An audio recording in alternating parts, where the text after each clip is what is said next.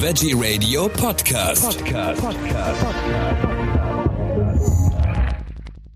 Am Mikrofon ist Michael Kiesewetter. Ich freue mich jetzt auf ein Gespräch mit Susanne Hackel von der Kräuterwerkstatt in Potsdam. Herzlich willkommen, Frau Hackel.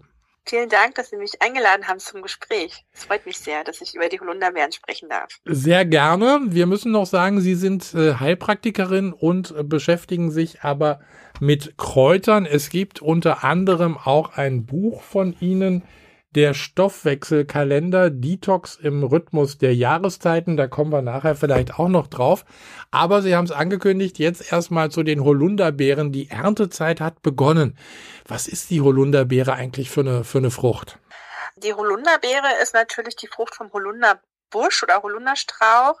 Viele kennen den Holunder vielleicht von den Blüten im Mai oder Ende, also Ende Mai, Anfang Juni blüht er und hat dann so schöne, so schöne weiße Blütendolden und man kann daraus Marmelade machen, man kann daraus aber auch so Limonaden machen oder für Cocktails diesen Sirup aus den Blüten benutzen.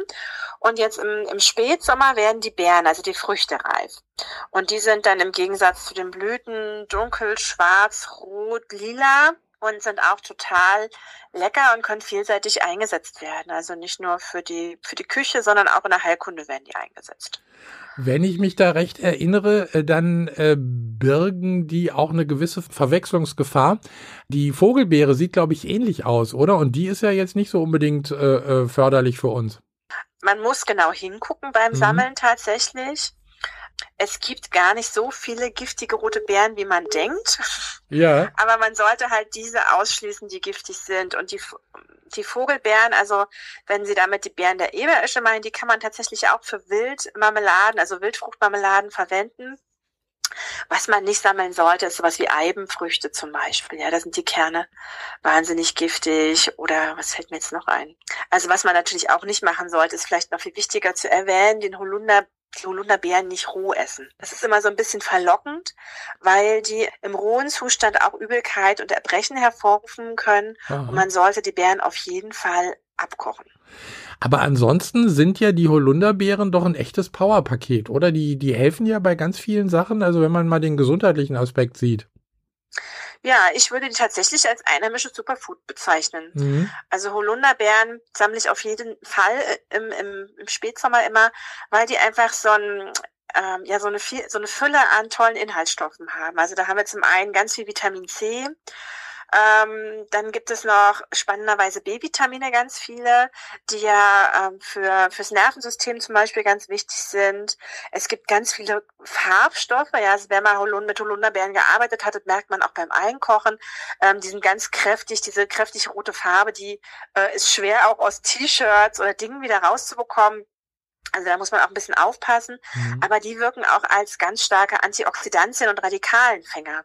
Also wir haben dann ein tolles, ja, ein tolles Paket an Inhaltsstoffen und es erklärt auch, warum diese Beeren schon so lange in der Heilkunde eingesetzt werden. Ja, der, der Holunderbusch war früher, wurde früher eigentlich immer in die Nähe des Hauses gepflanzt, weil das so wie ein Arzneischrank war. Ja, im Frühsommer hat man sich die Blüten geholt. Das, die waren wichtig für Fiebertees und tolle Limonaden und im Herbst oder Spätsommer und Herbst die, die Beeren ähm, wurden zu Säften verarbeitet und auch zur Holundersuppe, weil das einfach das Immunsystem total unterstützt. Der Saft wirkt auch durchwärmend, also mit dem Saft, das ist ein tolles Getränk, wenn man so ähm, durchgefroren nach Hause kommt im Winter, ja, so ja. nach Winterspaziergängen. Da wärmt der so richtig durch. Oder auch wenn man Erkältung bekommt, ist das so ein Hausmittel, dass man den Saft nochmal trinkt und äh, damit die, das Immunsystem so aktiviert, dass es nochmal die, die Erkältung nicht zum Ausbruch kommt. Also das heißt, wenn, wenn, wenn ich irgendwas merke, könnte jetzt was passieren, erkältungstechnisch, äh, dann sollte ich durchaus mich dem Holunder zuwenden und äh, dann muss ich es nicht bekommen, sage ich mal. Genau, genau. Das ist so ein, so ein erstes Hausmittel. Mhm. Es wurde auch gern, also man kann es auch total toll anwenden und in der Volksheilkunde ist das auch sehr bewährt, dass man es während Erkältung gibt zur Unterstützung. Ähm, man, man benutzt es auch oder man trinkt die Beeren oder den Beerensaft auch bei ähm, Schmerzen, bei rheumatischen Schmerzen, Nervenschmerzen, auch zur Stärkung der Sehkraft kann man die Beeren, den Beerensaft trinken, ja, wenn man vor allen Dingen man so ein bisschen nachtblind wird, also ja. man merkt, dass dass man nachts nicht mehr so gut gucken kann. Also ich finde, der Tee ist total, oder der, der Saft vor allen Dingen ist total toll einsetzbar.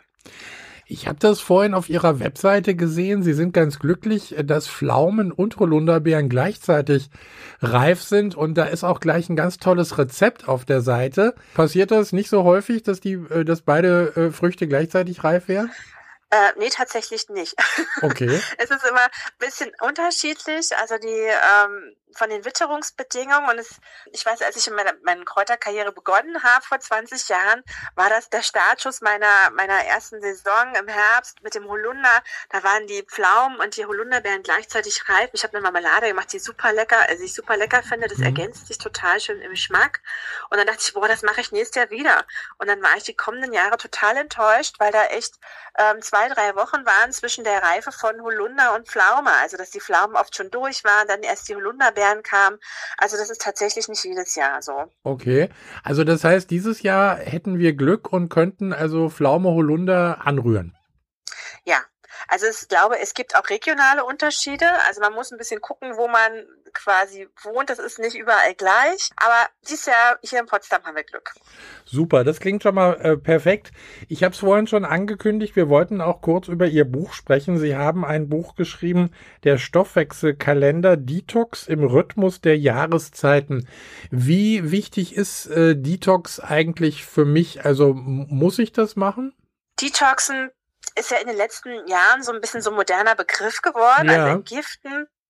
Und in der traditionellen Volksheilkunde ist das eigentlich ein Baustein, äh, um die Gesundheit zu erhalten, also eher so zur Gesundheits, also zur, ja, zur Vorsorge. Mhm. Und man hat also es gibt ja zum Beispiel die Fastenzeit im Frühjahr vor Ostern. Ja, es war traditionell eigentlich verankert, dass man Phasen hat im Jahr, wo man vielleicht auch aus Gründen des Vorrates, dass der immer weniger wurde, wo man weniger gegessen hat, wo man viel mehr Kräuter gegessen hat oder weil draußen das erste Grün dann kam. Ne? Vor Ostern kann man ja die ersten grünen Blätter ernten und vielleicht auch aus der Not heraus ist es entstanden, aber eigentlich gehört das quasi zur Gesundheitsvorsorge. Da gibt es ja auch mittlerweile viele Studien, dass äh, Phasen ähm, im, im Jahr, wo man mal nicht so übermäßig viel isst, sondern einfach sich mal ein bisschen zurückschraubt und mal ein bisschen ähm, ja sich dem Körper quasi widmet. Das ist wie wie ein Hausputz. Ja, seine Wohnung putzt man ja auch regelmäßig und macht man Frühjahrs- und Herbstputz, um mal so richtig äh, auch in die Ecken zu kommen. Ja. Und so kann man sich das vielleicht auch vorstellen, dass das eigentlich